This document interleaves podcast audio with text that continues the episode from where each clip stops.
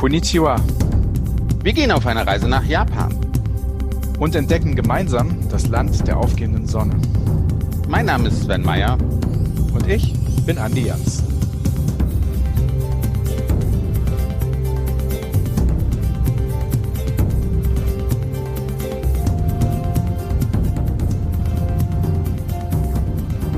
Andi, wir sind ja schon viel durch Asien gereist, nicht nur privat, sondern natürlich auch geschäftlich. Und kulturell ist es schon irgendwie ganz was anderes, oder? Na klar, muss man sich generell, wenn man in anderen Kulturen unterwegs ist und erfolgreich arbeiten möchte, immer wieder daran erinnern, dass die Menschen das Leben und dazu gehört ja auch das Arbeitsleben anders gestalten. Ne? Und also ich habe immer wieder gemerkt, dass Kultur halt nicht angeboren ist. Kultur kann man lernen, was ja ganz gut ist. Und dazu gehört auch das Thema Arbeitskultur. Ja, und Japan ist ja einer der wichtigsten Handelspartner von Deutschland in Asien äh, und umgekehrt ist Deutschland der wichtigste Handelspartner für Japan in Europa. Ich glaube, das Handelsvolumen wächst stetig seit, seit Jahrzehnten. Das bedeutet natürlich auch, dass viele Deutsche nach Japan reisen.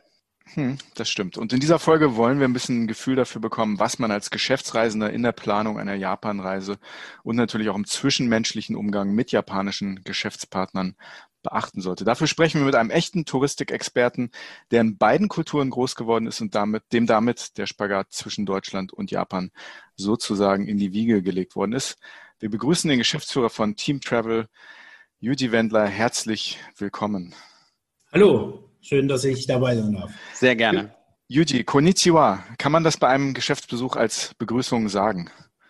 Konnichiwa, auf jeden Fall. Ähm, das ist prima Begrüßung. Ähm, es gibt da noch einige Floskeln, die man äh, im Rahmen sagen wir eines Geschäftsgesprächs vielleicht noch einbauen kann. Aber Konnichiwa ist absolut gut und ich denke, wir werden da auch gleich noch mal ein bisschen drüber sprechen, wenn wir so ein bisschen ins Eingemachte gehen. Die Japaner honorieren sowas immer. Also jeder Versuch, auch ein Konnichiwa ist wunderbar. Weil ich möchte ganz am Anfang noch, noch eine Frage stellen. Andi soll mich ab sofort mit San anreden. Ist das, ist das okay? Wäre das auch okay? Oder, oder macht man das eher nicht beim, beim ersten Treffen? Absolut. Sun ist immer gut. Am besten Summer ist noch, das macht man eigentlich bei Gottheiten. Ähm, da haben wir es, Andi. Da haben wir es. Ja, ja, nein. Bei uns, bei uns im Team ist das auch so, dass wir uns mit Sun ansprechen. Das Tolle ist, man kann den Vor- und den Nachnamen benutzen. Also das ist alles wunderbar. Okay, sehr gut. Wir haben eingangs erwähnt, dass du ja in zwei Kulturen eigentlich zu Hause bist. Also erzähl mal ein bisschen was. Wie kommt das? Deutschland, Japan? Wo bist du geboren? Wo bist du aufgewachsen? Also ich äh, selbst bin äh, in Tokio geboren. Ich bin äh, ja 77er äh, Jahrgang äh, in Tokio geboren, direkt nach der Geburt äh, dann aber nach Deutschland gekommen, ähm, bin auch im Kölner Raum immer groß geworden, bin also so ein Culture Japaner, wie man so schön sagt. meine Mutter ist Japanerin, mein Vater Deutscher. Meine Frau ist Japanerin, die aber genauso wie ich eben in beiden Kulturen groß geworden äh, ist. Also sie hat in Wien gelebt, sie hat in Düsseldorf gelebt aufgrund des, der Arbeit des Vaters. Ähm, unsere Kinder sind, wie die Japaner so schön sagen, Quarter, im Sinne von äh, drei Viertel Japanisch, ein Viertel Deutsch. Ähm, das heißt, wir tingeln eigentlich immer zwischen Japan und Deutschland ähm, hin und her. Japan ist eigentlich auch, ich, man, ich könnte jetzt sagen, meine zweite Heimat empfinde ich aber nicht so. Es ist eigentlich auch meine Heimat, genauso wie Deutschland meine Heimat ist. Und wir fühlen uns eigentlich ja auf beiden Seiten wohl. Sehr schön. Ähm, du bist Japaner, sagst du, du bist aber auch Deutscher. Wenn du dir jetzt die deutsche Brille aufsetzt, was fasziniert dich an Japan als Destination? Ne? Ja, da wird man manchmal so ein bisschen blind. Ne? Man, es sind so viele Sachen, wenn man dann eben in Japan unterwegs ist. Ist, ähm, es sind verschiedene Sachen. Also neben so kulturellen Dingen, die sehr offensichtlich sind, wie zum Beispiel der Hang zum Praktischen, die Tatsache, also ich meine, dass man die Tatsache, dass man diese Convenience Stores hat, wo man 24 Stunden einkaufen kann, wo ich alles bekomme, immer frisch. Das sind so praktische Sachen. Die finde ich natürlich toll. Was mich so an der Kultur insgesamt fasziniert, ist einfach so der Umgang miteinander. Also das Miteinander, der Respekt, es gibt in Japan so ein Senpai-Kohai-System. Also Senpai ist derjenige, sagen wir, der Ältere, der Kohai ist der Jüngere. Das ähm, zieht sich auch durchs Geschäftsleben, kommen wir wahrscheinlich auch gleich nochmal drauf. Es gibt immer so eine gewisse eine Disziplin, Rücksichtsnahme. Ähm, man merkt das oft so an Tokio. Ich sage immer meinen Gästen auch, das ist so ein geordnetes Chaos. Also es gibt gewisse Regeln, die jeder einhält. man spricht da nicht unbedingt drüber, aber jeder kennt diese Regeln und das fängt schon in der Schule an. Also es gibt auf YouTube Videos, wo, sie, wo man sehen kann, wie Schulkinder ihre Schulklassen sauber zu machen haben. Hat aber dann natürlich auch zur Folge, dass ich mir natürlich kein Kaugummi unter meinen eigenen Tisch klebe. Ne, wenn ich es dann am Nachmittag zu, äh, selber wegmachen muss, dann tue ich das einfach nicht. Das sind so Sachen, die finde ich, finde ich einfach super. Also diese Disziplin, die die Kinder haben, also oder auch das Nebeneinander von Tradition und Moderne, das sind so verschiedene Aspekte. Offenheit äh, gegenüber neuen Dingen. Also ich sage immer, ich habe meinen Freunden damals immer erzählt, diese Tamagotchi-Geschichte, als das rauskam, dann hieß das hier in Deutschland oft in so Talkshows, was hat das für ein, so, was hat das für einen Zweck? Die Japaner spielen damit, haben da Spaß mit und dann wird es halt irgendwann weggeschmissen, gibt es was Neues, fertig. Da gab es überhaupt keinen, gar keinen Zweck zu oder keinen, keinen ähm, sozialpädagogischen Aspekt oder sowas oder Handys. Hier war man immer erst so, man ist immer so ein bisschen skeptisch erst, dann hieß es so, oh, Mr. Wichtig, weiß ich noch damals, als die ersten Handy, Handys kamen, in Japan wird, werden die halt genutzt, weil sie praktisch sind.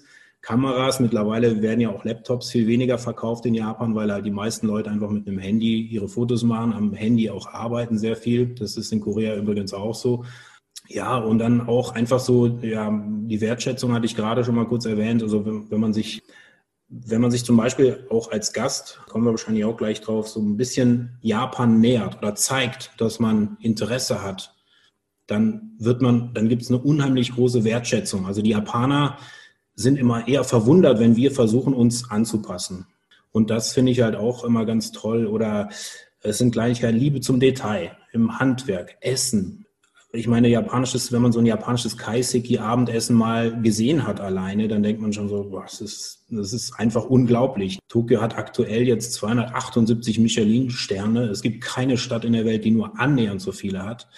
Das, das hat einfach auch so ein bisschen äh, die Japaner gehen auch so im Handwerk unheimlich auf. Das sind verschiedene Sachen in, in der Keramik, ähm, Schmiedekunst, all solche Geschichten. Ne? Und auch gerade Beispiel Keramik, es gibt halt dieses Wort auch Wabi-Sabi, das ist auch jetzt relativ in hier in Europa. Das ist so ein bisschen, man kann das schwer übersetzen. Es gibt auch ein Japaner kann es, wahrscheinlich nicht wortwörtlich übersetzen, aber das ist so das ist so ein Konzept der Wahrnehmung von Schönheit, also so die Lehre der Ästhetik und so weiter, dass man halt auch im Nicht-Perfekten so das Perfekte sieht. Das ist so die Ruhe und Harmonie im Alltag, das finde ich toll. Und, äh, was mich oft äh, fasziniert, ist auch, ähm, es gibt in Japan ein Wort, da habe ich gestern auch noch mit einem Kollegen gesprochen, der äh, in Japan auch lange tätig war, ein äh, Deutsch-Kanadier. Das heißt Hewa Boke und Hewa ist eigentlich so Frieden und Boke ist so ein bisschen so die Blindheit, so ein bisschen die, dieses, dieses Stumme. Und das ist so ein naiver Fehlglaube an die Selbstverständlichkeit von Frieden. Also wenn ich in Japan unterwegs bin, wir sind mit der Familie da, dann habe ich das Gefühl, bei denen geht es nur um Essen, um, um irgendwelche Nudelsuppenläden, die gerade aufgemacht haben. Äh, das ist, ne, also die haben so, denke ich immer, Mensch, habt ihr eigentlich keine anderen Probleme? Also ne, hier regt man sich mal über was auch immer auf, über irgendwelche Versicherungen, über den Nachbarn. Oder was. Und da wirkt alles um mich friedlich. Und das finde ich sehr faszinierend. Ich mag diese Harmonie, die man so ein bisschen empfindet. Ähm, Ruhe für jeden was dabei, ja. Mhm. Ich, ich, finde, du hast Japan jetzt schon wunderschön be beschrieben und du hast ganz am Anfang das Thema Respekt mal erwähnt. Und ich, ich gebe mir wirklich viel Mühe, wenn ich, wenn ich in Asien und auch in Japan, wo ich ja ein paar Mal war, unterwegs bin. Trotzdem habe ich irgendwie das Gefühl, dass ich in ganz viele Fettnäpfchen trete. Und ich glaube, da steht mir Andi auch in, in nichts nach. Hey, hey, hey. nein, nein, Mr. Perfect, natürlich. Okay, geht weiter. In den Kulturen zu Hause. Was ist so das Schlimmste, was Andi und ich auf einer Geschäftsreise in Japan machen könnten? Ja, ähm, ich denke mal, also so pauschal so eine Aktion oder so zu benennen, ist, finde ich, sehr schwierig, weil die Japaner, was das angeht, recht äh, sagen wir mal, die, also für die ist das absolut in Ordnung. Die wissen, da kommt ein Ausländer, der kennt unsere Regeln nicht. Ich sage jetzt mal, wenn ich die Schuhe vorne nicht ausziehe am Genkern, also da, wo man, ne, wenn man in irgendein Restaurant geht oder so, gut, dann merkt man das relativ schnell, weil die Leute einen darauf aufmerksam machen. Das passt dann schon. Ich finde, grundsätzlich finde ich es immer falsch, wenn man mit Japan, ähm, wenn man so auf die Geschäftskultur eingeht, wenn man so ein bisschen sich benimmt wie so ein Elefant im Porzellanladen. Also ich sage jetzt mal, mit Verlaub, ich meine das auch gar nicht böse, aber wenn ich mir jetzt vorstelle, so ein amerikanischer Geschäftsmann rennt da rein, der hat eine gewisse Idee, will irgendwas verkaufen und der will das umbiegen und brechen verkaufen, aber so wie er das auch in den USA macht oder in anderen Ländern. Das funktioniert in Japan nicht. Dann bin ich ganz schnell unten durch. Und das ist, glaube ich, das größte Fettnäpfchen, weil der Japaner sagt dann auch nicht nein, sondern er wird ihnen dann sagen, okay, herzlichen Dank, wir melden uns oder was auch immer. Und dann wissen sie eigentlich schon, dass, dann kann man eigentlich schon rückwärts rausgehen und sagen, okay, das war nichts. Das wird aber derjenige nicht merken, weil der mit einem Gefühl rausgeht und denkt, oh, das ist super gelaufen, das war ein Top-Meeting und das wird ein super Geschäft. Und das, finde ich, ist so eine allgemein, eine allgemeine Sache. Also man muss sich schon ein bisschen anpassen. Und äh, da, das finde ich ganz wichtig, dass man sich da vorher so ein bisschen mit beschäftigt, ne? also mit der japanischen Geschäftskultur. Will, will nicht heißen, dass, dass man jetzt wieder wie ein Japaner dahin gehen sollte. Nur, wie ich vorhin ganz kurz gesagt habe, auch die, wenn ich so mehr, umso mehr ich den Japanern zeige, dass ich mich japanisch verhalten kann, desto mehr wird das honoriert. Also praktische Sachen sind zum Beispiel Visitenkarten austauschen. Wenn ich eine Visitenkarte bekomme und ich nehme die mit beiden Händen entgegen und ich lege die vor mich auf den Tisch, schätze diese Karte auch als Karte, weil sie das Gesicht des Gegenüber irgendwo auch darstellt und ich schreibe da nichts drauf oder stecke sie mir in die Hosentasche hinten, ähm, dann sind das so Kleinigkeiten, die dazu führen, dass heißt, oh, der hat sich aber Gedanken gemacht. Oder wenn ich versuche, wie zum Beispiel, ich gehe in ein Meeting rein und ich versuche auf Japanisch zu sagen, also man sagt dann normalerweise, wenn es mal, wenn man das, wenn man sich das erste Mal sieht, sagt man halt äh, zum Beispiel Hajime Mashite heißt ähm, nice to meet you so ungefähr. Hajime Mashite Andi des zum Beispiel oder mein Name ist Andi oder so. Ne? Dann kommt meistens, das sieht man dann auch schon, dann kommt meistens so ein Oh, ah, toll, ne? Oh, der versucht's, auch wenn das ne, muss ja nicht perfekt sein, aber es ist genau das. Das wissen die unheimlich zu schätzen. Das heißt, mit äh, wenig kann man schon ganz schön viel erreichen, wenn man sich halt äh, respektvoll an die Sache ranbewegt. Richtig. Ich denke, das ist natürlich auch bei anderen Ländern so, ne? Aber bei Japan ist mir das halt insbesondere äh, auch ähm, oder fällt mir das immer wieder auf. Ja. Japan ist wie eingangs erwähnt immer noch ein wichtiger Handelspartner für Deutschland. Was will denn der deutsche Geschäftskunde in Japan? Ne? wenn er dorthin fährt und, und das mit euch zum Beispiel macht? Und womit verdient ihr bei Team Travel wirklich euer Geld? Also du hast vorhin Incentives und Meetings erwähnt. Für die Hörer unter uns äh, und Hörerinnen, die, die mit dem Thema Incentives nicht ganz so vertraut sind, vielleicht kannst du da auch ein paar Worte zu sagen. Ja? Absolut. Also wir machen eigentlich diese Meetings, Incentives weltweit. Das sind äh, Meetings, ja, Incentives, das kommt aus dem Lateinischen, Incentive wie anzünden, also Motiv Motivationsreisen kann man auch sagen. Ähm, wobei dieser Begriff Incentives meines Erachtens nicht mehr ganz aktuell ist, weil aufgrund von Compliance viele Unternehmen dieses Wort auch nicht mehr benutzen. Natürlich rückt dann der Begriff Meetings ein bisschen weiter in den Vordergrund, wobei diese Meetings natürlich sehr verknüpft sind auch mit äh, einigen spaßigen Aspekten, so dass man oft so eine Mischung aus Meetings und Incentives eben macht. Ja, also die, die Gründe, warum äh, auch Gäste, wir haben ja Euro, europaweit Gäste, wir haben auch deutsche Gäste, ähm, aber sehr viel eben auch aus dem anderen Ausland, warum die nach Japan gehen, ist oft die Tatsache, dass man eine Verbindung hat, zum Beispiel zu einem japanischen Unternehmen. Es gibt zum Beispiel viele Incentive-Reisen, äh, wo Distributoren eingeladen werden nach Japan, die äh, ne, zum Beispiel die, die so, so Factory-Visits zu machen oder äh, sich bestimmte ja, Supplier anzugucken, zu treffen, äh, Meetings zu machen, äh, Konferenzen sowieso. Äh, wenn jetzt eben große Messen in Tokio stattfinden, nehmen das natürlich viele Unternehmen zum Anlass, eben nach Japan zu fahren dort auf die Messen zu gehen und danach zum Beispiel auch gleich dann irgendwelche Supplier zu treffen aus Japan. Und da, da gibt es eben verschiedene, aber jedes Unternehmen hat eben verschiedene ja, Aspekte oder verschiedene äh, Motivationen, dahin zu fahren. Und wir machen es eben so, also wir haben keine Standardprogramme. Also jeder Kunde, der bei uns anruft, da fangen wir mit einem weißen Blatt Papier an. Wir versuchen rauszubekommen, was der Sinn der Reise sein soll. Versuchen die Struktur der Gruppe erstmal herauszufinden. Äh, sind es Manager, sind es eher Techniker, sind es Leute, die in jedem Fünf-Sterne-Hotel des Hotels äh, der Welt eigentlich waren. Also solche Sachen versuchen wir in einem ausführlichen Briefing herauszufinden und dann eben das Produkt so zu erstellen, wie dem Kunden das gefällt. Also der kriegt auch von uns erstmal ein groben Ablauf und dann erarbeiten wir uns mit dem Kunden zusammen das, was er eigentlich möchte.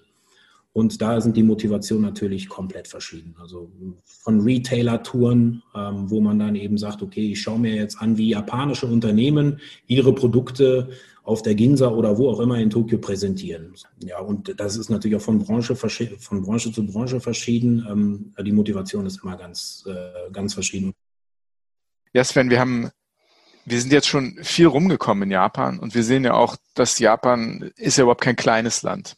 Wir haben über Rail gesprochen, wir haben über Mietwagen gesprochen, wir haben über Fahrradfahren gesprochen. Aber wie ist das eigentlich, nicht nur dahin zu kommen, sondern wie ist es auch in Japan, sich mit dem Flugzeug vorzubewegen? Darüber wollen wir mit Georg Edling sprechen, dem Head of Sales der Japan Airlines hier in Deutschland. Hallo Georg, schön, dass du dabei bist. Vielen Dank dafür fangen wir mit einer einfachen Frage an. Wohin fliegt ihr denn aus dem deutschsprachigen Raum überhaupt nach, nach Japan? Also erstmal vielen Dank, dass ich heute bei euch sein darf. Japan Airlines fliegt aus Deutschland, Österreich und der Schweiz letztendlich überall hin nach Japan, wo man mehr oder minder hinfliegen will. Direkte Flüge haben wir aus Frankfurt und zwar derzeit dreimal wöchentlich. Das ist Corona-bedingt. Normalerweise haben wir das täglich. Aber wir haben auch noch ein paar andere Flüge und zwar entweder über Helsinki, wo wir auch dreimal wöchentlich derzeit Flüge haben, oder auch über London Heathrow, wo wir in normalen Zeiten zweimal täglich sogar fliegen, derzeit zehnmal wöchentlich. Und auch über Paris fünfmal wöchentlich, ansonsten auch täglich. Und das Schöne ist einfach, dass Sie aus Deutschland, äh, aus Frankfurt direkt fliegen können. Aber wenn Sie zum Beispiel Passagiere haben, die aus Hamburg kommen, Berlin, aus München, aus Wien, aus Zürich, die können dann zum Beispiel mit unseren Partnern über Helsinki fliegen das ist dann besonders kurzer Flug in Anführungszeichen, weil jeder europäische Flug über Helsinki geflogen wird. Das heißt, mit Finnair, unserem Partner, kann ich nach Helsinki fliegen oder mit British Airways über London oder mit unserem Partner Air France über Paris. Das geht also alles. Und für Leute, die in Deutschland jetzt nicht so ganz weit entfernt von Frankfurt wohnen, äh, gibt es auch die Möglichkeit über Rail and Fly. Das bedeutet, auf allen Strecken der Deutschen Bahn ist das zu buchen über unsere Webseite. Da können die Passagiere, das ist kostenfrei, die in der Business oder Premium Economy Class fliegen, beziehungsweise in höherwertigen Economy Class Klassen fliegen, in der ersten Klasse in der Bahn fahren, beziehungsweise dann die anderen in der zweiten Klasse.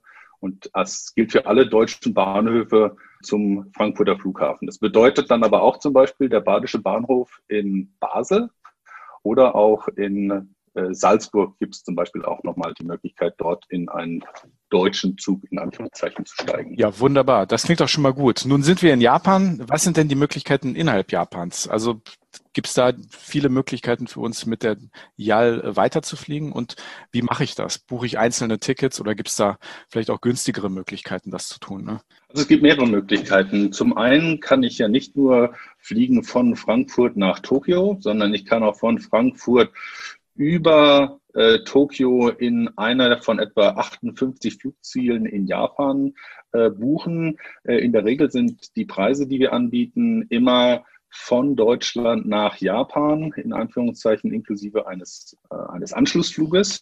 Es gibt aber auch die Möglichkeit, und das ist wirklich was Spannendes, den sogenannten Japan Explorer Pass von Japan Airlines zu nutzen. Dieser Japan Explorer Pass äh, gibt einem auch die Möglichkeit, wenn man schon in Japan ist, mal so ein paar lokale Trips in Japan zu machen und so abseits von den großen Städten. Da gibt es Tarife, für etwa 30 Städte im innerjapanischen Netz von der JAL. Und die Kosten sind inklusive der japanischen Mehrwertsteuer, ähm, gehen zwischen 5500 japanischen Yen, das ist alles in japanischen Yen, das entspricht derzeit etwa so 43 Euro. Dann gibt es eine zweite äh, Strecke, das sind so 7700 Yen, das sind 61 Euro oder auch Strecken zum Beispiel von Tokio nach Okinawa. Das, ist, äh, das sind die tropischen Inseln im Süden. Das sind 11.000 Yen, das sind etwa 87 Euro. Da kann ich zum Beispiel, wie gesagt, von Tokio nach Okinawa fliegen oder von Tokio nach Sapporo. Das ist im Norden auf der Nordinsel, das wilde Japan in Anführungszeichen. Und das ist einfach eine sehr, sehr gute Möglichkeit, nochmal äh, neben dem äh, Railpass, den es natürlich auch gibt, auch äh, lange Strecken zu fliegen zum Beispiel oder auch exotische Strecken. wann muss ich das denn buchen, wenn ich mich dazu entscheide, den Explorer Pass zu, zu nutzen? Das, das ist eine wichtige Frage, denn der Japan Explorer Pass kann nur von Personen gekauft werden, deren ständiger Wohnsitz außerhalb von Japans ist und die auch im Besitz eines gültigen Rückflugs sind. Auf der einen Seite und die Buchung und der Kauf des einzelnen Inlandsfluges muss auch über die Webseite von uns erfolgen. Und Und da muss eben, wie gesagt, äh, vor der Reise praktisch diese, dieser Japan Explorer Pass ge, gekauft werden. Und diese Preise, die ich eben gerade genannt habe, zwischen 43 und 87 Euro plus minus, das gilt immer plus für eine Strecke. Das heißt, wenn ich, da kann ich natürlich auch eine Rundreise machen und das kann ich mir dann praktisch dann auch so einzeln zusammenbasteln. Also es ist im Endeffekt ein Baukastensystem mit sehr günstigen Domestic-Flügen und da kann ich mir das einfach zusammenbauen, wie ich mir das wünsche. Genau. Und auf unseren Inlandsflügen darüber hinaus haben wir auch kostenloses WLAN. Also auch das ist nochmal eine schöne Sache. Dann hat man auch auf der Reise, kann man dann auch die ein oder anderen Verbindungen zur Heimat auch beibehalten. Wie ist denn das Fliegen mit der JAL in Zeiten von Corona? Gibt es da besondere Maßnahmen und, und, und Dinge, die man berücksichtigen sollte? Ja, also wir, ähm, müssen dazu sagen, dass Japan Airlines ähm, 2019 schon als zweite weltweit äh, beste Airline bezüglich Sauberkeit an Bord gewählt worden ist. Das war alles noch vor Corona. Wir haben jetzt natürlich äh, die Desinfektion unserer Flugzeuge, gerade der internationalen Flüge, wird immer äh, jeden Tag oder nachts über gemacht. Äh, wir haben Handsanitizer überall. Es wird auch die japanischen Inlandsflüge Flüge werden nachts auch immer wieder gesäubert und desinfiziert. Das ist ein Riesenthema bei uns. Und wir haben als Japan Airlines auch eine JAL-Covid-Absicherung, die Kosten übernimmt, sofern ein Passagier während der Reise positiv getestet wird. Das ist kostenfrei bei allen internationalen Flügen, die zwischen, ja, die bis zum 30. Juli bei uns gebucht werden. Da werden Kosten für medizinische Behandlungen, für Tests und Unterbringung in Quarantäne dann auch ähm, übernommen. Und darüber hinaus gibt es auch noch eine, eine Hotline, die weltweit rund um die Uhr zur Verfügung stellt. Das machen wir zusammen mit Allianz Travel haben ja ein sehr hochwertiges Produkt, wo wir auch Deckungshöhen haben für die medizinischen Ausgaben bis zu 150.000 Euro und für die Isolationsunterkunft, wenn man in die Isolation kommen äh, muss wegen einer Ansteckung von 1.400 Euro und auch ein Rücktransport äh, ist gegeben. Also da haben wir verschiedene Möglichkeiten. Das ist alles kostenfrei für alle internationalen. Und das ist auch egal, in welcher Klasse ich reise. Also ob ich in der, in der Economy oder in der Business Class reise. Und wo wir beim Thema Klassen gerade sind, welche Klassen gibt es denn an Bord der JAL? Also ja, es ist für alle Klassen äh, richtig. Also für alles, was äh, Japan Airline geflogen ist, äh, ist das für alle Klassen letztendlich gültig. Wir haben, wir sind einmal als Japan Airlines äh, seit einigen Jahren äh, Five-Star Airline, haben also die höchste Qualität, äh, sind auch ausgezeichnet worden. Und aus Frankfurt zum Beispiel fliegen wir mit einem Dreiklassenprodukt. Wir haben eine Business Class, wir haben eine Premium Economy Class und wir haben eine Economy Class. Georg, das Reden über das Fliegen macht Lust aufs Fliegen und es macht vor allem Lust aufs nach Japan fliegen. Du als alter Japan-Hase, sag ich mal nicht äh, despektierlich, sondern als jemand, der sehr viel Erfahrung mit Japan hat, was ist denn dein Tipp für uns? Wo sollten wir hinreisen? Was ist dein Lieblingsort? Boah, das ist wirklich schwierig, weil es kommt natürlich darauf an, was einen interessiert an Japan. Japan ist ja ein sehr vielfältiges Land. Wer die raue Natur mag, der ist sicherlich in Hokkaido im Norden sehr gut aufgehoben. Wer die tropischen Inseln mag und das tropische Leben ist natürlich Okinawa wunderbar. Eine wunderbar pulsierende Stadt ist Tokio, auch mit äh, teilweise verrückten Stadtvierteln Harajuku, mit Anime und Manga und was es da nicht alles gibt.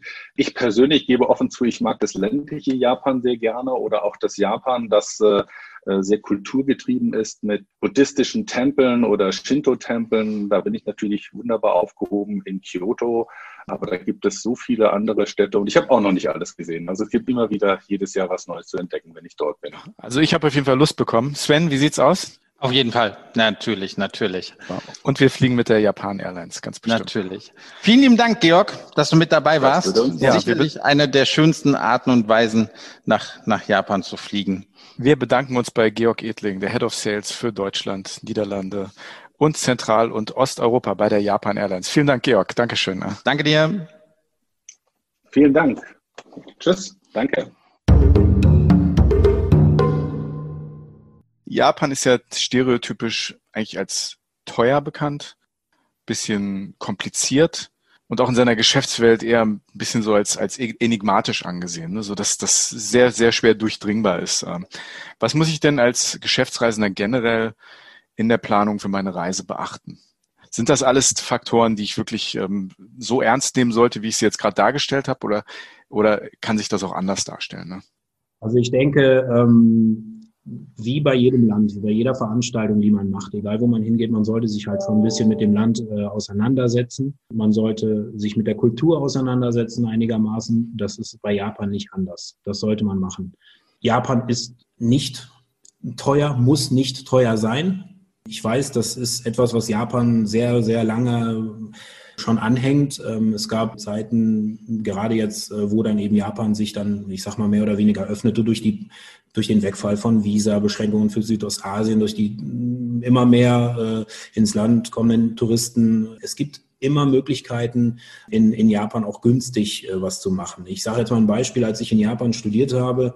Äh, es war für mich immer günstiger, draußen essen zu gehen, als mir selber was zu kochen, weil ich mit 500 Yen, sagen wir mal 4 Euro, wunderbar eine komplette Mahlzeit bekommen habe. Meistens ist das Getränk, Wasser, Tee ist dann noch inklusive.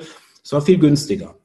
Sowas kann ich auch in einer tollen Incentive einbauen, einfach um zu sagen, wir gehen jetzt mal so essen, wie ein Japaner essen geht. Ich, wir, gehen eine, wir gehen eine Damen eine Nudelsuppe essen für 1000 Yen, die kostet, das sind 8 Euro.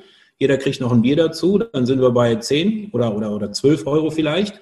Und das ist dann so ein Experience. Das ist etwas Authentisches, das ist das, was die Japaner machen und das versuchen wir eigentlich auch immer wieder einzubauen. Weil natürlich gibt es Restaurants, die super hochwertig sind und so weiter, aber ihr kennt das auch, äh, man, ob man dann jetzt ein, ein ich sage jetzt mal, ein Filet äh, irgendwo in New York ist oder in Tokio, ist dann oft kein Unterschied. Wenn ich dann aber sage, das Filet kommt aus Japan, das ist Wagyu und die Tomate kommt aus Shizuoka und so, okay, dann habe ich den japanischen Touch, aber ähnlich ist es ja schon. So, ne?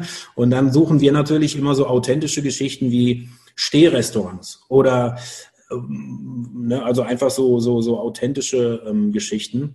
Und das heißt also, ich kann auch sehr ich kann auch günstig da was machen. Man muss halt eine schöne Balance finden, finde ich immer gerade bei diesen Touren. Also ich muss jetzt nicht zweimal Sushi, also mittags Sushi essen und am Abend wieder Sushi essen, weil die Geschmäcker natürlich auch bei diesen Gruppen immer verschieden ist, das ist klar. Und ich kann das, äh, ich kann verschiedene Levels an Essen anbieten, das ist halt auch gut. Und so kommt man auf so ein ganz gutes, ja, man kommt auf ein ganz gutes Level. Auch was Hotels angeht, ist ganz wichtig zu, als, auch als Geschäftsreisender zu wissen, was ich gerade sagte, der japanische Inlandsmarkt ist sehr stark. Wenn ich in Japan in, von einer japanischen Agentur zum Beispiel ein Business-Hotel vorgeschlagen bekomme, dann muss man auch wissen, dass Business-Hotels eine japanische Kategorie sind. Ein Business-Hotel ist kein Hilton-Hotel. Ein Hilton-Hotel ist ein Business-Hotel im Sinne von Geschäftshotel. Aber ein Business-Hotel sind eigentlich Hotels für Japaner, wo dann, sage ich mal, ein Herr aus Osaka kommt, der verpasst seine Bahn, übernachtet in Tokio, der findet in diesem Zimmer alles, was er braucht aber dann dafür auf zwölf Quadratmetern. Der hat da ein Bett drinne stehen, der hat einen Yukata, der hat eine Zahnbürste, der hat Rasierzeug, alles da, was er nicht mitgebracht hat und geht morgens so wieder zur Arbeit. Die sind für eine Übernachtung. Was, was ich immer ganz interessant fand in Japan war, dass ähm, viele Business-Hotels, ähm, es gibt auch äh, Mehrbettzimmer, also nicht nur mit zwei Betten, sondern teilweise auch mit drei oder vier Betten. Ne? Für japanische Geschäftsreisen, wenn die in Gruppen unterwegs sind, werden dadurch auch Kosten gespart. Ne? Dann Ne? Genau. Sechs, äh, vier Geschäftsleute in einem Zimmer, das ist also nichts Ungewöhnliches. Ne? Genau, und immer getrennte Betten. Das ist ja auch oft sogar bei Paaren so. Ne? Also immer diese Twin-Zimmer, das heißt zwei Betten. Weil man hat weniger diese Double Rooms, äh, wo ich dann eben ein Bett habe, wie bei uns eben, wo dann Ehepaare dann in einem Bett, äh, sich ein Bett teilen. Das gibt es heute in Japan auch nicht. Und ähm, ja, genau, das sind, das sind auch so Eigenheiten, da muss man sich halt, das muss man halt wissen.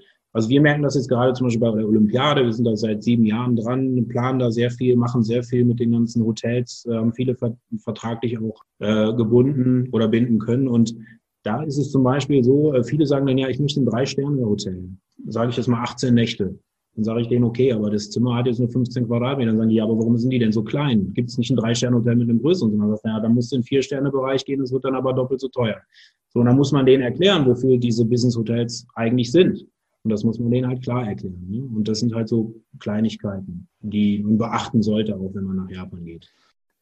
Ja, lieber Jüdi, du hast hier gerade das Thema Kaiseki einmal erwähnt und ähm, das ist ein Wort, äh, das einem immer wieder über den Weg kommt, wenn man sich mit Japan, japanischem Essen und japanischer Küche beschäftigt.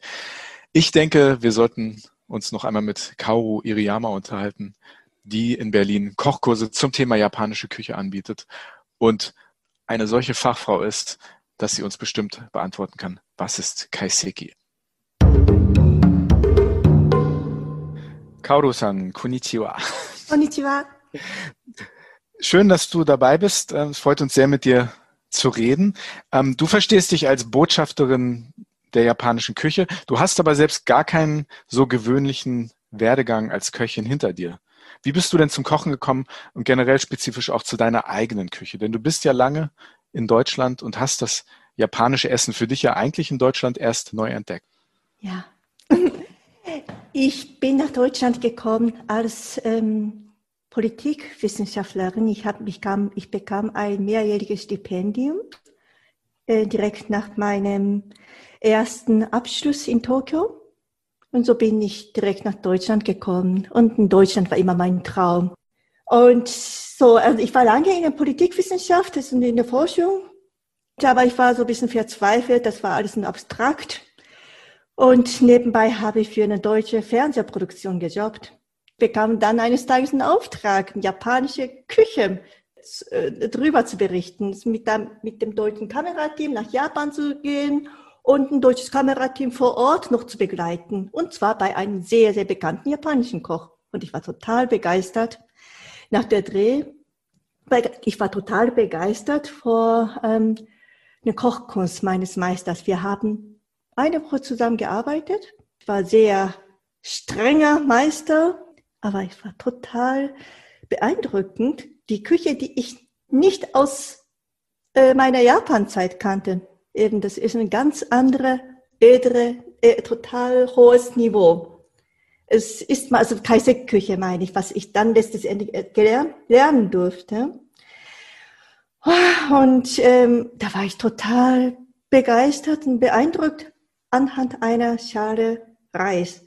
Und als ich das in der Hand nahm und dann anschließend noch das letzte Interview mit meinem Meister aufnehmen durfte, dann Danach habe ich meinen Meister gefragt, ohne selber darauf vorbereitet zu haben, Herr Meister, ich möchte auch die japanische Küche lernen. Und da war ich selber total überrascht, was ich gerade gesagt habe. Und dann Herr Meister guckt mich erstmal zwei Minuten zu, still, und da meinte, Frau Iliama, wenn Sie das ernst meinen, dann sind Sie somit die erste Frau in meiner Küche.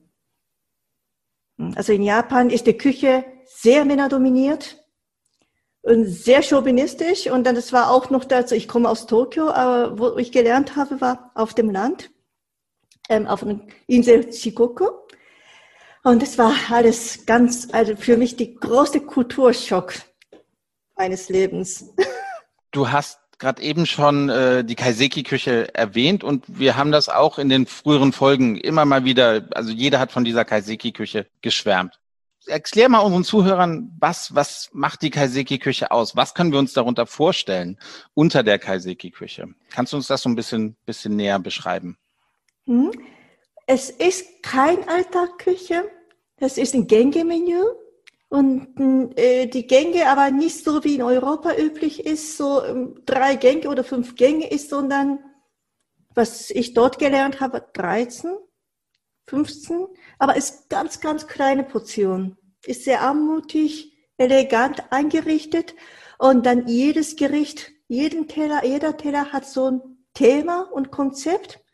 Und grundsätzlich ist so, man versucht auf dem Teller die Naturlandschaft, die japanische Naturlandschaft wiederherzustellen.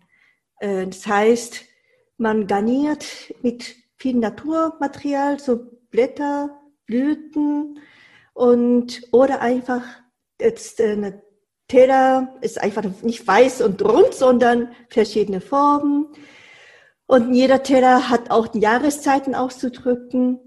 Genau, äh, kleine Portion, mehrere Gänge. Fängt an mit den Amüs, Vorspeisen, dann erstmal Sashimi und frittiertes, gedämpftes, gegrilltes. Also so geht es weiter. Aber sehr wenig Dessert. Okay. Als Dessert Das erzähle ich auch sehr gerne in Deutschland, weil wir haben eigentlich keine Dessertkultur, so wie Schokolade und Sahne am Ende, sondern wir hatten ein einziger Traum. So wie Tomaten eingeschnitten, durch heißes Wasser kurz gezogen, mit, mit den Fingernägeln äh, gepellt, mit Sashimi-Messer äh, geschnitten, also quer geschnitten, mit Zahnstocher noch äh, den Stein, also Kern, äh, rausgenommen und ein einziger Traum halbiert auf den silbernen Tafel sehr elegant eingerichtet. Das war unsere Dessert. Das war der Nachsicht, ja. Ist schön. Hat die Kaiseki-Küche denn einen historischen Ursprung? Also die, die, der an ein bestimmtes äh, Event oder eine bestimmte Periode, bestimmte Personen gebunden ist? Es gibt zwei, ähm, zwei Ursprünge. Ähm, und zwar eine äh, führt sich zurück auf die Teezeremonie. Und bei der Teezeremonie-Küche gibt es sehr, sehr äh, komplizierte Regeln und dann, also was man, wie man anrichtet, auf welchen Form und dann auf welcher Größe vom Teller. Das ist eine, die erste Ursprünge.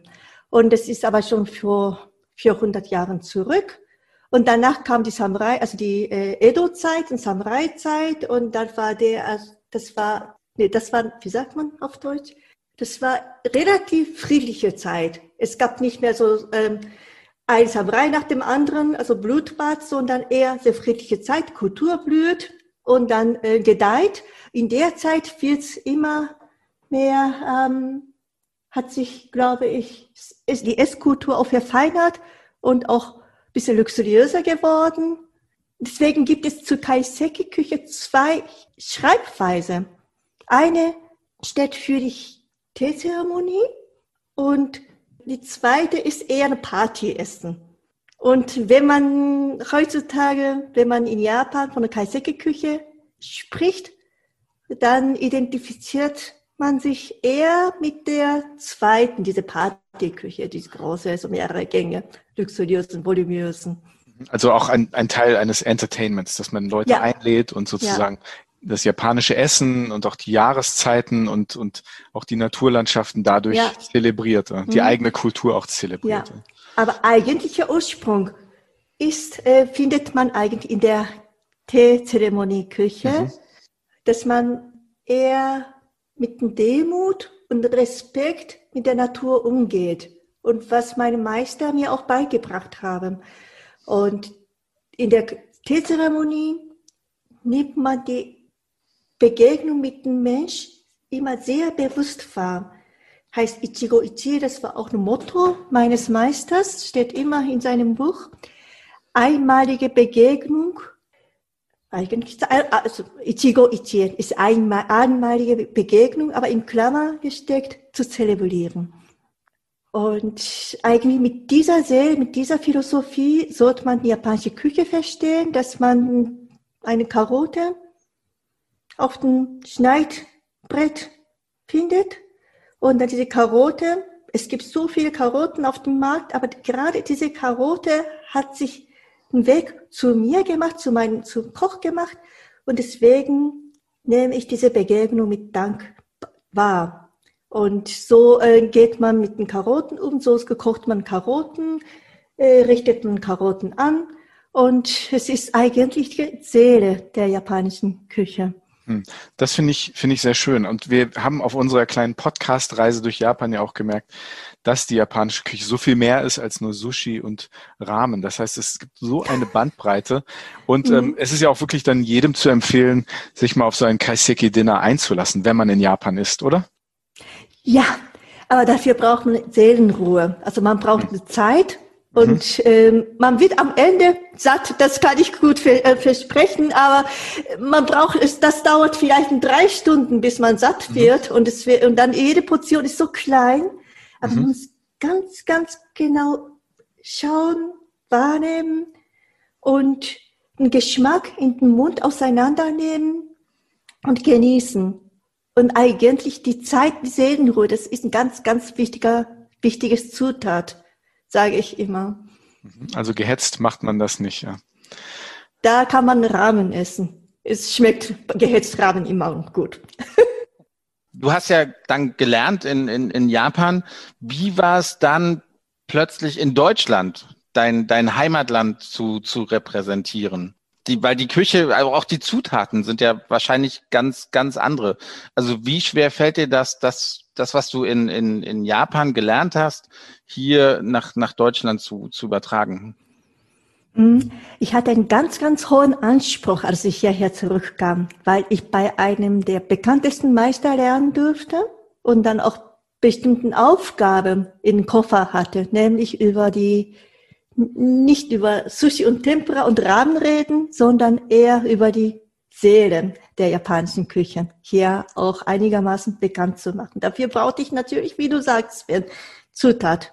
Und das Zutaten findet man hier nicht. Allein das Wasser ist ganz ein anderer. Ähm, hier ist das Wasser viel härter, wo ich hier ähm, in Berlin, äh, wo ich wohne in Berlin, ist das Wasser viel, viel härter. Damit kann man nicht mal Reis so kochen, wie in Japan üblich war. Nicht mal Dashi-Brühe, also von, ähm, kann ich neuen Begriff reinwerfen, Umami. Ähm, also in Japan, in Japan äh, kocht man immer die Dashi-Brühe, das ist die Grundsuppe für alle Küche. Damit kocht man ein Omelette und damit kocht man Kartoffeln, damit kocht man auch Miso-Suppe. Und Dashi-Brühe aus dem Bonito-Fisch oder Seetang, also den Algen, ist ein Grundzutat, ein Grund äh, für alle Küche. Aber mit dem harten Wasser kann man nicht mal so diese milden, süßen Dashi-Brühe kochen. Da war ich schon sehr verzweifelt. Und außerdem habe ich nach einem Jahr ähm, ein, also insgesamt habe ich eineinhalb Jahren bei meinem Koch gelernt, Meister gelernt. Dann ist man kein Meisterkoch.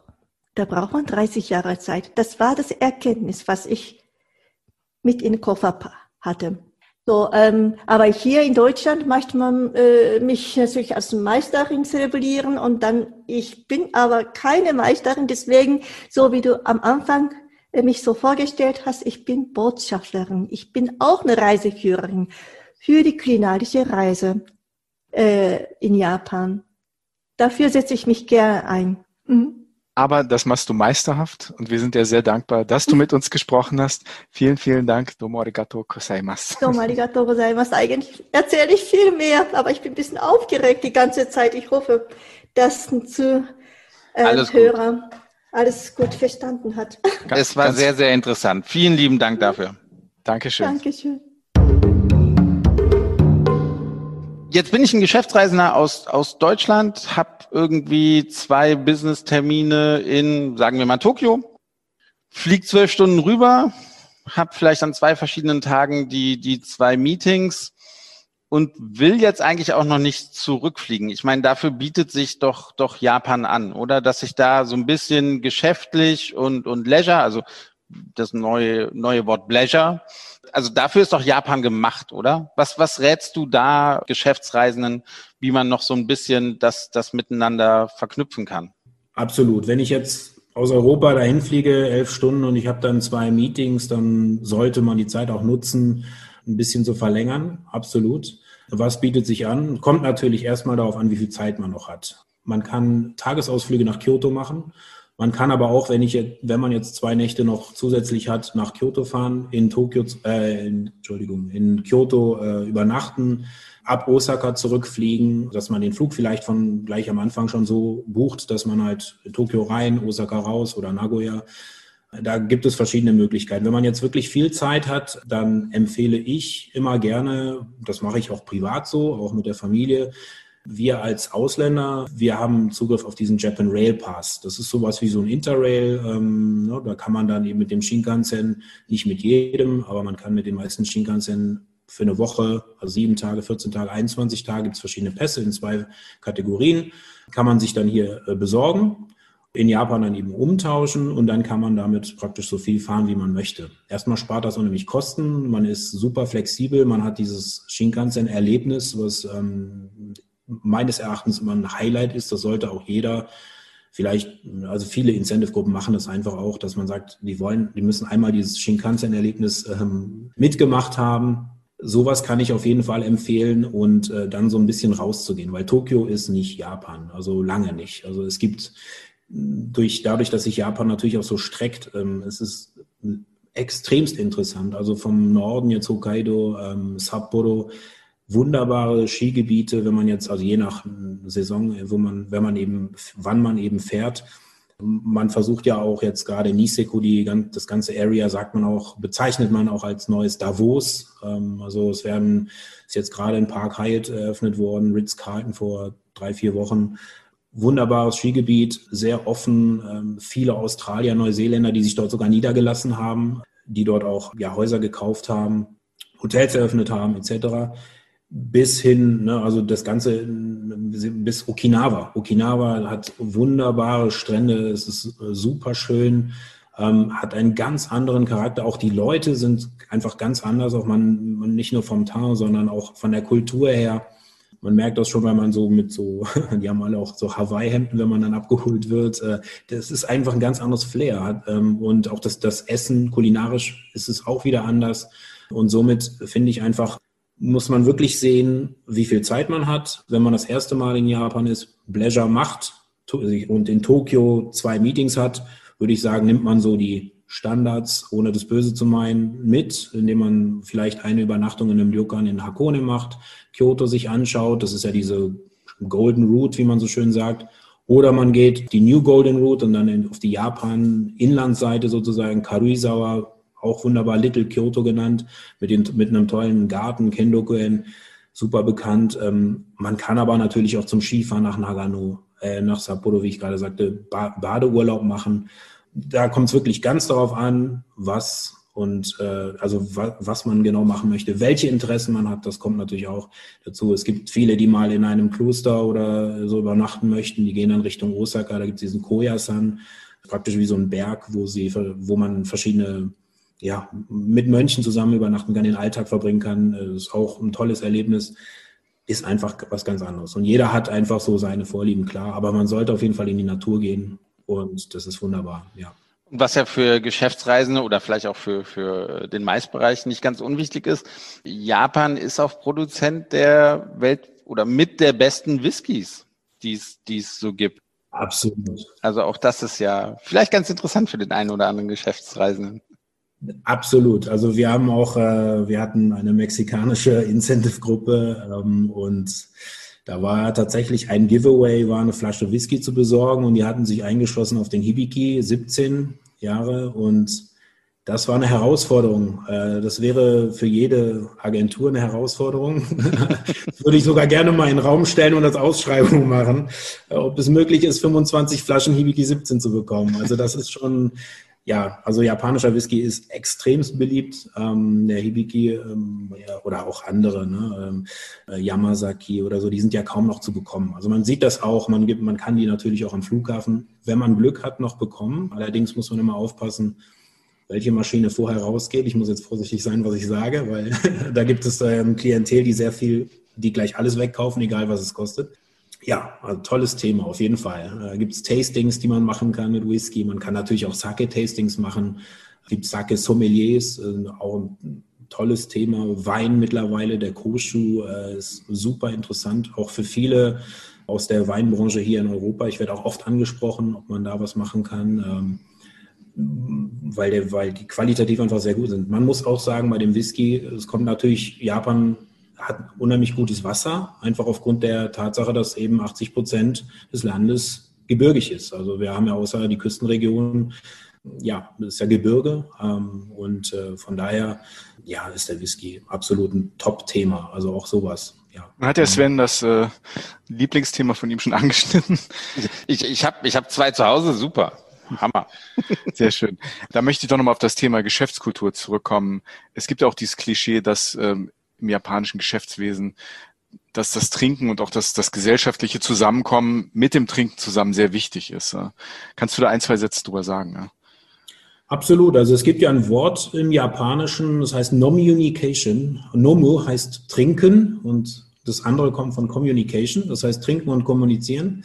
Das ist in der, in der japanischen Geschäftskultur ganz tief verankert. Also wir haben es ist oft so, dass man äh, mit den Kollegen aus dem Büro dann nach dem Arbeitsalltag was essen geht, was trinken geht, danach meistens nach Hause. Es gibt sehr viele, die danach nochmal ins Büro zurückgehen. Aber wo die Japaner einfach auch so ein bisschen lockerer werden, wo man auch ein bisschen offener reden kann, wo man ein bisschen in der gelockerten Atmosphäre geschäftliche Sachen auch besprechen kann. Äh, früher, ich kenne das von meinem Onkel, Japaner, der jedes Wochenende eigentlich Golf spielen war äh, mit Geschäftskollegen, wo das ganz normal war, irgendwo sich einen schönen Golfplatz zu suchen, mit den Kollegen oder auch Kunden zu trinken und ja, nett zu essen, eine gute Zeit zu verbringen. Ja, weil einfach in Japan einfach auch die Connections zählen. Das ist halt ganz wichtig. Und Japaner sind so, wenn man sie für sich gewinnen kann als Kunden, sind die auch extrem treu. Also das sind, die sind super zuverlässig. Man kann da wirklich seine Hand für ins Feuer legen. Also wenn man einmal Fuß gefasst hat, die werden auch alles dafür tun, äh, dass das erfolgreich ist. Man darf sich das eben nur nicht verscherzen. Die Japaner würden einen nicht hintergehen, sage ich jetzt mal ganz pauschal. Und das merken wir auch immer wieder. Wir haben auch äh, japanische Kunden, die also seit, ich weiß nicht, seitdem es uns eigentlich gibt, äh, immer bei uns sind, uns vertrauen, aber wo dieses Vertrauen auch auf Gegenseitigkeit beruht. Also das ist halt nicht, das, ich sage jetzt das nicht, nicht weil wir jetzt Geld verdienen, sondern es gibt dann auch so Sachen, wo ich dann einfach sage, weißt du was, der hat mich gerade angerufen, komm, ich, wir machen das jetzt mal so. Ne, dann, da, da geht es dann gar nicht um Geld, sondern es geht dann einfach nur darum, dass die einem helfen. Ich habe das oft bei Incentive-Programmen, äh, wo der Kunde eben Japaner ist, ähm, aus dem Computerbereich, wo ich sage, kannst du mir helfen, dann machen die das, ohne dass ich dafür irgendwas bezahlen muss. Ich zeige mich natürlich erkenntlich, aber ne, es geht da nicht ums Geld, sondern es geht um diese, diese, diesen Bond, den man hat, diese Verbindung, die man hat und das pflegt man extrem in Japan, absolut. Das heißt, mit einer deutschen Dienst ist Dienst und Schnaps ist Schnaps-Einstellung kommt man da nicht sonderlich weit. Das heißt, in Japan gibt es, wie du sagst, Normunication, also die Verbindung von Trinken und Kommunikation. Yuji Wendler, Geschäftsführer von Team Travel, recht herzlichen Dank und ja, wie sagt man auf Japanisch, Domo arigato gozaimasu. Sehr gerne. Vielen Dank. Ciao. Dankeschön. Ciao. Sven, wir befinden uns am Ende unserer sechsteiligen Podcast-Reise durch Japan. Und ich glaube, das, was mich am meisten beeindruckt hat, ähm, ist diese unglaubliche Vielfältigkeit Japans. Und dass Japan so viel mehr ist als einfach nur diese Megametropolen. Ähm, wir haben in unzähligen Ryokans übernachtet, gefühlt. haben gefühlt viel Sushi, viel Ramen gegessen, auch Dinge, über Dinge gelernt, die man essen kann, die man hier gar nicht so kennt. Und ähm, das fand ich unglaublich spannend. Und ich habe wirklich wahnsinnig Lust bekommen, nach Japan zu reisen. Sogar mit dir. das wirst du noch bereuen, aber äh, definitiv, ich bin schockverliebt. Ne? Also es ist unglaublich, wie vielfältig äh, Japan ist. Allein den Teil, den wir uns jetzt angeschaut haben. Es gibt natürlich noch viel mehr in Japan zu entdecken. Und was mich äh, besonders beeindruckt hat, ist einfach die, die Offenheit der Japaner, die Freundlichkeit der Japaner, ähm, auch Fremden gegenüber. Man, man kommt sofort in, sie sind interessiert, man kommt sofort ins Gespräch. Das ist wirklich sehr, sehr beeindruckend und macht es auch sehr, sehr leicht, durch dieses Land zu, zu reisen. Man fühlt sich sehr willkommen. Ja, und leicht gemacht haben es uns auch die Fremden, mit denen wir geredet haben, die dadurch aber auch Freunde geworden sind. Ein Dank hier gilt all unseren Gästen, die uns so toll orientiert haben in Sachen Japan und unserer kleinen Podcast-Reise. Und ein ganz besonderer Dank geht natürlich auch an das Japan National Tourism Office, das JNTO in Frankfurt, welches dieses Projekt initiiert hat und uns so toll unterstützt hatte. Ja, vielen Dank dafür. Und ja, ich kann nur jedem raten, Japan auf jeden Fall einmal in seinem Leben, vielleicht auch zweites, drittes, viertes Mal zu besuchen. Es lohnt sich auf jeden Fall. Mhm. Und Japan steht definitiv jetzt bei mir ganz oben auf der Liste für die nächste große Reise gen Osten. Also ich freue mich. Vielen Dank. Schön, dass ihr alle dabei wart. Und äh, ja, vielleicht noch ein kurzes Wort in eigener Sache. Wir haben auch vor einigen Monaten eine Hin- und Weg-Folge zum Thema Japan gemacht. Wenn ihr Interesse habt, ein bisschen mehr auch über dieses Projekt, dieses sechsteilige Projekt zu erfahren, hört euch das gerne mal an. Hin und Weg, der Reisepodcast mit Sven Meyer und Anne Jans. Vielen Dank fürs Zuhören. Vielen Dank. Wir sagen Sayonara. Sayonara.